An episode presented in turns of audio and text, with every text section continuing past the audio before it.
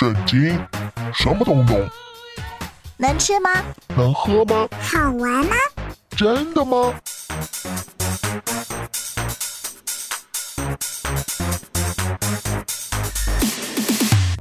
圣经鸡尾酒。干杯！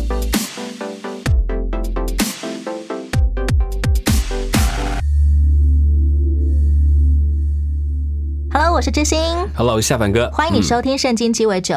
今天我们要来聊一种讨厌的人，叫做倚老卖老的人。嗯哼，很多喜欢卖老的人，通常他们是真的年纪蛮老了啦。当然，不过现在也有很多卖老的人，其实是他们在某种圈子里面的资历比别人长，是。他们就觉得自己有资格可以卖老，还有资格可以看不起别人了。嗯，功高震主，觉得自己是老大的这种人。他确实掌握了某一种实权，他也培养了一群我们所谓的子弟兵吧，就是他底下有一个势力会支持他。嗯，这种情况我们在看政治的时候就特别能够体会。对，嗯这种情况如果发生在教会里，通常会像什么呢？嗯，我觉得其实大概都可以体会到，某些时候你会突然觉得某一些的开会的过程呢，某一些人的讲话，好像一讲就可以把所有东西都推翻的那种状况。特别是在教会待很久的，然后呢，牧师才刚刚来，然后大家同工又比较年轻。那一旦这个事情不合他的意，他可能就会说出一些话来，甚至把圣经套在你的头上，告诉你这不合真理。老大的感觉，是可是明明他就没有头衔，没有名义。是是，甚至有的还是有头衔，他也是某某，比如说某某执事啦，或者甚至某某长老之类都有可能。其实要很小心，有这些头衔要更加的注意自己的言辞跟决定。这种时候，别人或者说那个新来的牧师好了，该怎么样面对这种倚老卖老的元老呢？我觉得这种东西就是有一种呃保护教会的心态。我先从比较正面的来讲，就是说他们觉得担心这个教会被这个牧师搞坏了，嗯，失去了过去我们良好的传统。但这一点就是要提醒，我觉得呃，有时候这一点沟通要花更多的时间，让这些长辈或者是说这些真的是元老的，他们过去的努力确实被纪念到，表示并没有忘记他们。第二个就是你在转动的时候，不能够转的这么快，马上换成另外一套。我知道有时候我们刚你想做很多事，很有抱负，是的你很有想冲劲。呀，没错，你想把它一个整个翻转过去，我觉得对他们来讲这样太不好了，因为你是来牧养他们的，你总要跟他们走一段路，然后慢慢的做一点调整，他们也比较有一种安全感，那有一些空间保留给他们，我觉得这是应该要有的。如果刻意的只是采取对抗的角度，这并不是一个合乎牧羊的模式。细心的陪伴他，对我等他什么时候自愿。没有错，因为基本上我相信他们都爱主，也不是希望教会就变得好像整个关起来啊，然后都不要人进来。我想不太可能是这样，但是他的那个爱主的心被顾及到了，被相信了，就比较容易跟你采取比较一致的看法，因为去看主、看上帝要的东西，而不是看你要或是他要的东西，这才会比较好的机会。我们很多人都讨厌倚老卖老的人，但是有一个提醒很重要，不要急着先黑化对方，对，因为如果不要你已经 把对方想的就是故意冲着我来的。是，如果一旦这样的，其实很快的，你就会发现，一定变成就像我们前面讲过选边站，你非得站到某一边才对，这是可惜的。忽然间就变成血气的拉扯了。是，没错。先来听一首歌，由金志娟娃娃所演唱的《倚老卖老》。歌曲之后，我们要来听听今天的圣经故事。别告诉我你什么都知道，那只是你自我感觉良好。这世界其实没那么小，请快点收起你的骄傲，请你动动大脑，开始思考。手机收不到讯号。也别说我是在自寻烦恼，你才是真的莫名其妙，不知死活真的很糟糕，请你别再想要自命清高，别吵，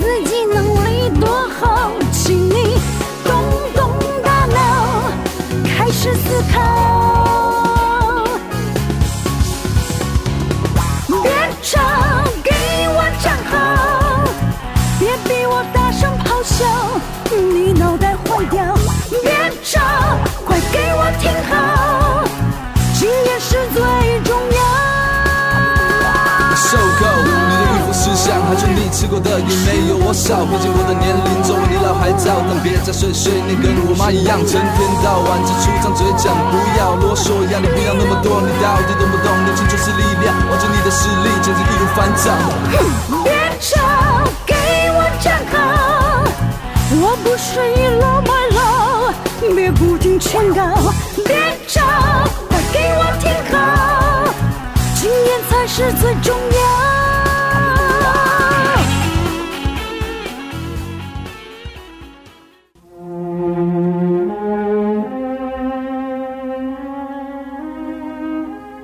亚尼尔多年来协助伊施波设，不断和大卫战争。可是大卫的这边越来越强，而伊施波设的那边却越来越弱。很明显的，伊施波设虽然是王，但无实权，实权是在亚尼尔的手里。你为什么和我父亲的嫔妃丽斯巴同房？嗯，哼，我难道是个狗头吗？到如今为止，我一直忠于你和你父亲扫罗全家以及他的朋友。我本来可以把你交给大卫，可是我没有这样做。今天你竟为了这个妇人来指责我，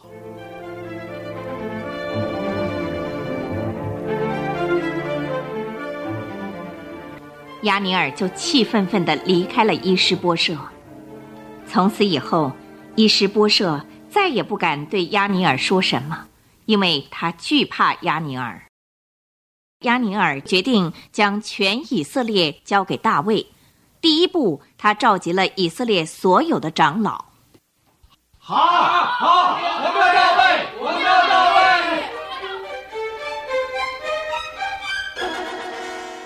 你们从大卫那里替我带来什么回音？他说他和你立约，但是他有一个条件，除非你把他的妻子，也就是扫罗的女儿米甲带来。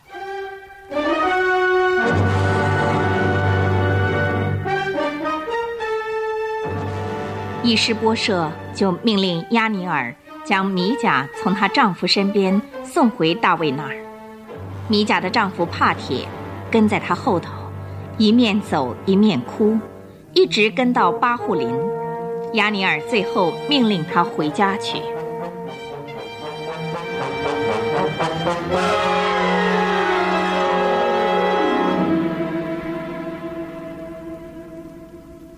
大魏王万岁！月牙，你回来了，这次出征是不是成功呢？你真是我的好，别说什么好话了。你这是做什么？亚尼尔来到你这里，你为什么为他摆设宴席，平平安安的让他走？你为什么这样做呢？因为我以为那样做是合情合理的。难道你不同意吗？我不同意。陛下，亚尼尔来不会带什么好心思，他是个卖国贼，不顾是非，野心大，只为他自己打算。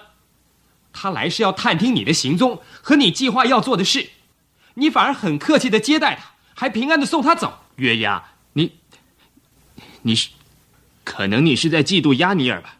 我的责任是在保护你，大卫王。亚尼尔来并不怀什么好意的。不，月牙，我们绝不可以让过去的关系来影响我们了。亚尼尔到这来是为了统一全以色列国，让我做全以色列的王啊！他要什么代价？让他当你的总司令？不不，根本没有提到这话。月牙，对我来说，你永远是我的总司令啊！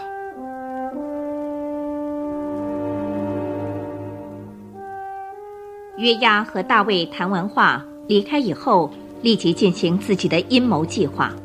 这是大卫万万想不到的。班长，到这里来。你听清楚，赶快去追亚尼尔，追上他就把这信息告诉他。大卫王要马上见他。是将军。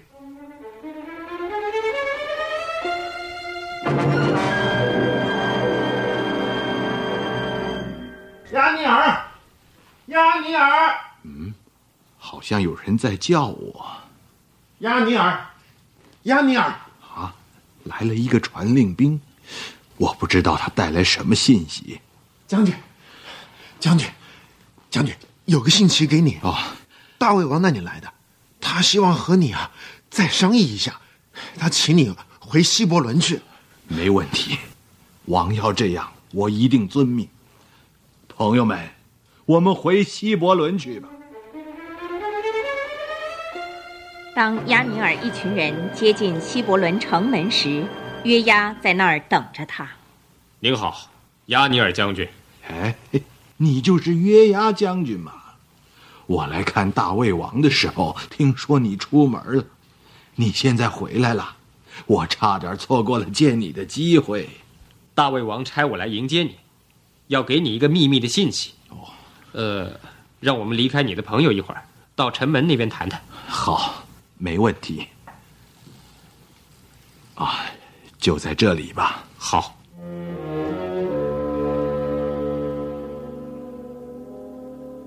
毫无防备之下，约押突然拔出刀来，刺透了亚尼尔的肚腹，亚尼尔当场就倒下死了。就这样，约押报了他弟弟亚撒黑的血仇，因为亚尼尔曾在激变的那场战争中杀了他。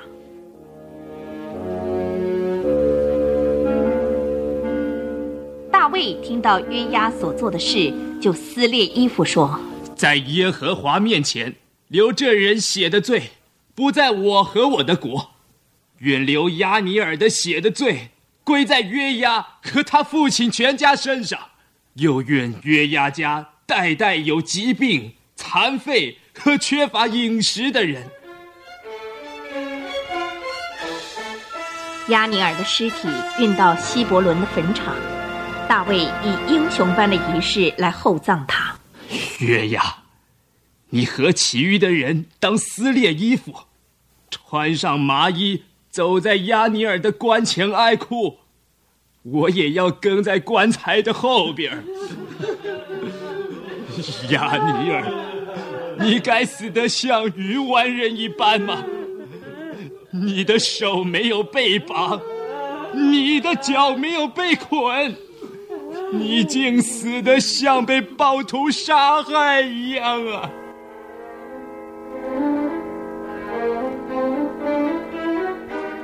大卫和全以色列人在亚尼尔墓前哀哭。当天，没有人能劝得了大卫吃东西，众人就明白，杀死亚尼尔的并不是大卫的主意。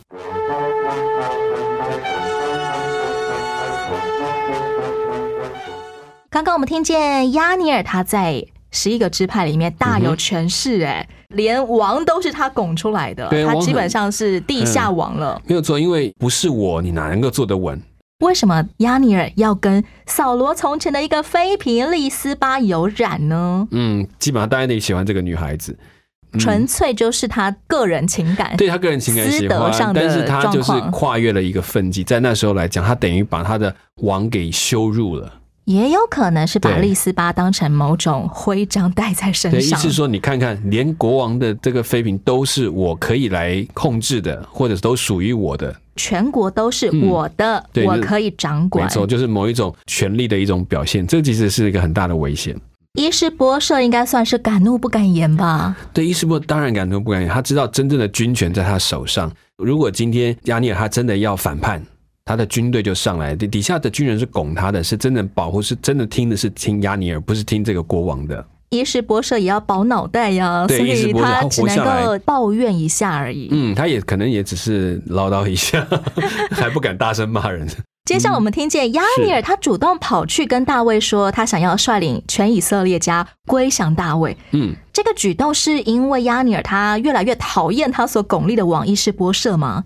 是因为斯波舍直接当了他的面，至少羞辱了他，所以报复回去。虽然他讲的可能还是很简单的几句话，但是脸是扯不下来的，脸面无光，面子挂不住，就要拿全国百姓来报复伊斯波舍了。这是一个，其实每个人到了一个，当你拥有很大的权利，就会越来越出现这个状况，你的傲慢会越来越高。好草率来做这个决定哦。你发现他的缺那个个性上的缺点更完全的暴露出来。嗯所以中国自古以来都说红颜祸水，是因为女孩子有能力可以转动全国的命运呢。对 对对，因为其实男生自己受不了。嗯当亚尼尔他逐步要去劝说百姓们，我们都去归降大卫吧。嗯，百姓们好像都很乐意。我觉得伊斯波设它的建设并没有很明显，而且这个国家在亚尼尔的一个掌控之下，事实上的内政，我想大概并没有发展的非常好。人心不那么服伊施波设，是，而且这七年的时间，你会发现，其实大卫在犹大在这个地区，在希伯伦的地方当王，他们做了多少事情，我相信许多人看在眼里。也会很羡慕另外一边，我们也想像他们一样，没错，这就就是为自己着想，很自然吗？很自然，就是大卫也不能完全算是不正统，只是好像不是直接继承的。萨母尔所提的内容，可能也渐渐的传播在他们当中，知道其实大卫就是继承的王。对伊施波设这个皇族之后来说，他自己有没有想过他可以去归降大卫啊？我相信是有，他其实骑虎难下，哦，因为他已经被拱上来了，对，而且拱上来就算了，他又拿不到权，亚尼尔又不把他当国王，你知道完全就是个傀儡啊！对，你会越当越窝囊 那种感觉，真的真的而且又不自由，然后连自己的家也可以被人家亲门踏户，你会发现这个王座还有什么意思呢？亚尼尔他就单枪匹马跑去私会大卫了。嗯嗯 不过对大卫来说，他要收服这个老将亚尼尔，嗯，对他有什么好处吗？对他来讲，如果用亚尼尔的这个方法，国家不需要战争，不用征服以色列，对最大的受惠是以色列百姓。嗯，所以其实对大卫来讲，他很多的考量是问这件事情对百姓有没有帮助，可不可以照顾到自己的以色列百姓，是他服侍的第一个目标。我们在跟嗯人立约的时候，私德不需要被列在考量当中吗？这件事情上面比较不会谈私德，是因为那是亚尼尔自己的个性的缺陷。但是对大卫来讲，他就是代表能够谈到这个事情的决定权的人。对于全国百姓的福嗯祉并没有影响。是他其实并不是去委曲求全，是你来找我。但是如果我谈一件对人民有益的事，我可以不用管你个人是不是个好人，那是你自己的事情。亚尼尔对整个以色列百姓是有个很重要的一个价值。第一个，它代表有权利让这个国家和平解决问题；第二个，亚尼尔本身仍然是一个很骁勇善战的战士，可以保护以色列百姓的。对，我们现在如果要跟人交往、洽谈公事啊、立约的时候，哪些情况我们需要考量对方的品德好不好呢？结婚吧，啊，就是这种很牵涉到你跟他个人的关系，就会需要了，是因为这是你在乎的嘛？嗯，可是你现在在谈的是说，我在跟他谈一个公式，那我用公式跟公式的角度，我不需要对这个人给予过多的评论，那是他自己跟上帝的关系，也那我才不需要因着他私德方面的瑕疵而就去抹黑他。是不用变成一个法官就是我判断说你是错的，所以我绝对不会跟你这个错的人合作。可是偏偏这个错的人手上他是握有决定权的，这对于我们，嗯特别是工作上，也是一个很好的提醒。是你就会发现你在工作上一定有很多人，他活在这个世界当中，还有他自己的标准。那你不用去 judge 他，你不用去判断他，但是你跟他谈是，你用公正的方式跟他来谈，怎么样对你的事情，对大多数人讲可以有好的帮助，这是你可以去面对的。如果对方与我所要洽谈的这件事上是可圈可点的，其实那些部分是无关乎他的私德的，那么我其实是可以选择跟他立约的。嗯，没有错，因为至少在这件事情上，你可以做一个更好的决定。你可以想想，如果大卫要跟都是跟所谓道德高尚的人在一起，那连大卫自己都会讨厌自己了，他怎么去跟大家互动？先来听一首歌，由蒲公英希望基金会所带来的《光明坦途》歌曲之后，我们继续聊聊，当大卫跟亚尼尔立约时，他开了什么条件？哦，主耶稣，你是救主，赐我平安，驱散愁苦。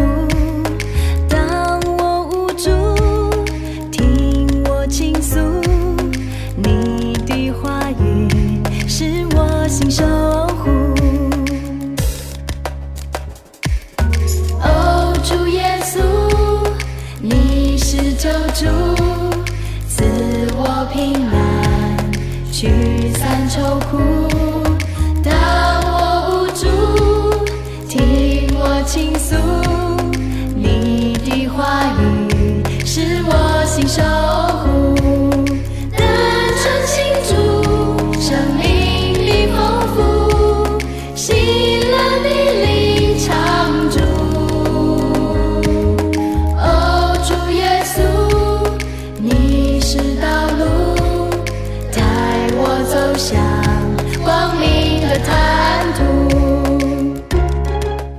这首歌叫做《光明坦途》。刚刚在故事当中，我们听见，当大卫要跟亚尼尔立约时，他开了唯一一个条件，对，就是你去把我所娶的第一个妻子米甲带来还给我。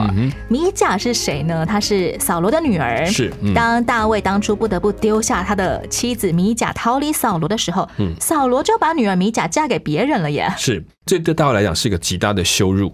哦，倒不是今天说他一定要米甲回来，对他来讲，这要恢复他的名声很重要的一件事，所以他要求要把米甲还回来给他。大卫并没有死，如果大卫死，他改嫁没话讲。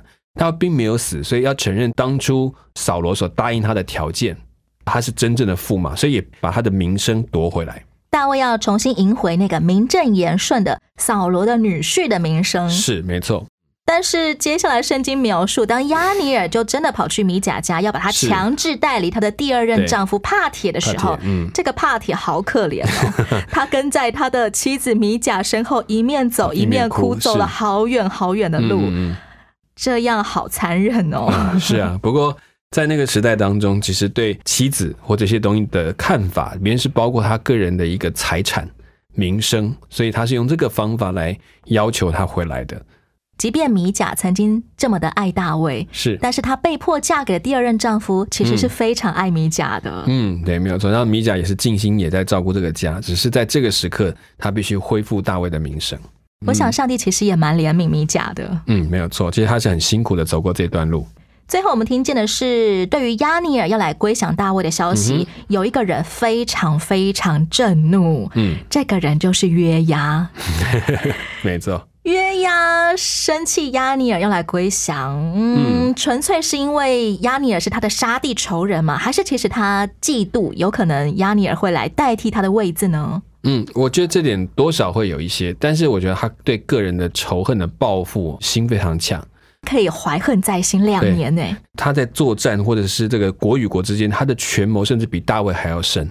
非常阴险，嗯，他才他是有算计的，所以我才觉得说中国人的概念会觉得约押可能比大卫更像一个王，更有当一个王的那种能力，很有才干、聪明，对，还有而且还有那种帝王学的特质，就是那种厚黑，你知道，他其实是有的。君子报仇，十年不晚啊！已经是君子了耶，他都还可以恨个十年再去报仇。所以那月牙更是这两年算什么？对呀，逮到机会，而且是名正言顺，我应该把他追回来。最后约押真的暗杀了亚尼尔，是算是一件错事吗？因为这是人之常情啊，对方杀了他的弟弟。亚尼尔跟约押都是大将军。嗯，你都是率领一个大军队的人，你考量的不能再只是我跟我的跟他的仇恨，我要考量是国家的利益在哪里，我必须用什么方法放下自己的仇恨，保护这个国家为优先。身在统帅万军的将军位置上的时候，就不应该把个人情仇放在心上了。对，真正的将领不是以打仗为他的任务，是以怎么样维护和平为他的任务，维护国家的利益，他的国家是，所以能够不战而屈人之兵才是上者啊。我不需要打仗，我就保护和平，这不是更好吗？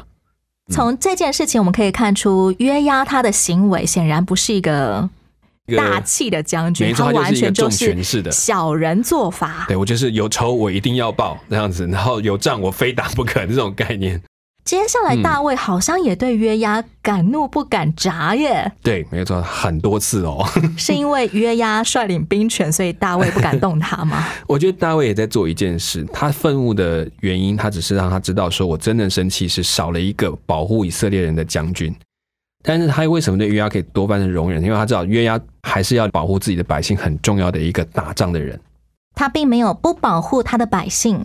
对，也是大卫，他不是用自己的方法去随意杀人，他其实是要安抚两边的人，一方面让自己的军队知道，我不会因为这样杀了我的最重要的将领或者贬他的职，但是我也不会因为亚尼尔的死亡就好像很开心，我们把对方将领给杀掉，我痛心对以色列来讲失去一个最好的将领，他要得的是人心，对一个将军来讲羞辱啊，比你打他十几大板还要痛苦，你当面骂他一顿，他会觉得他可能回家会自杀的。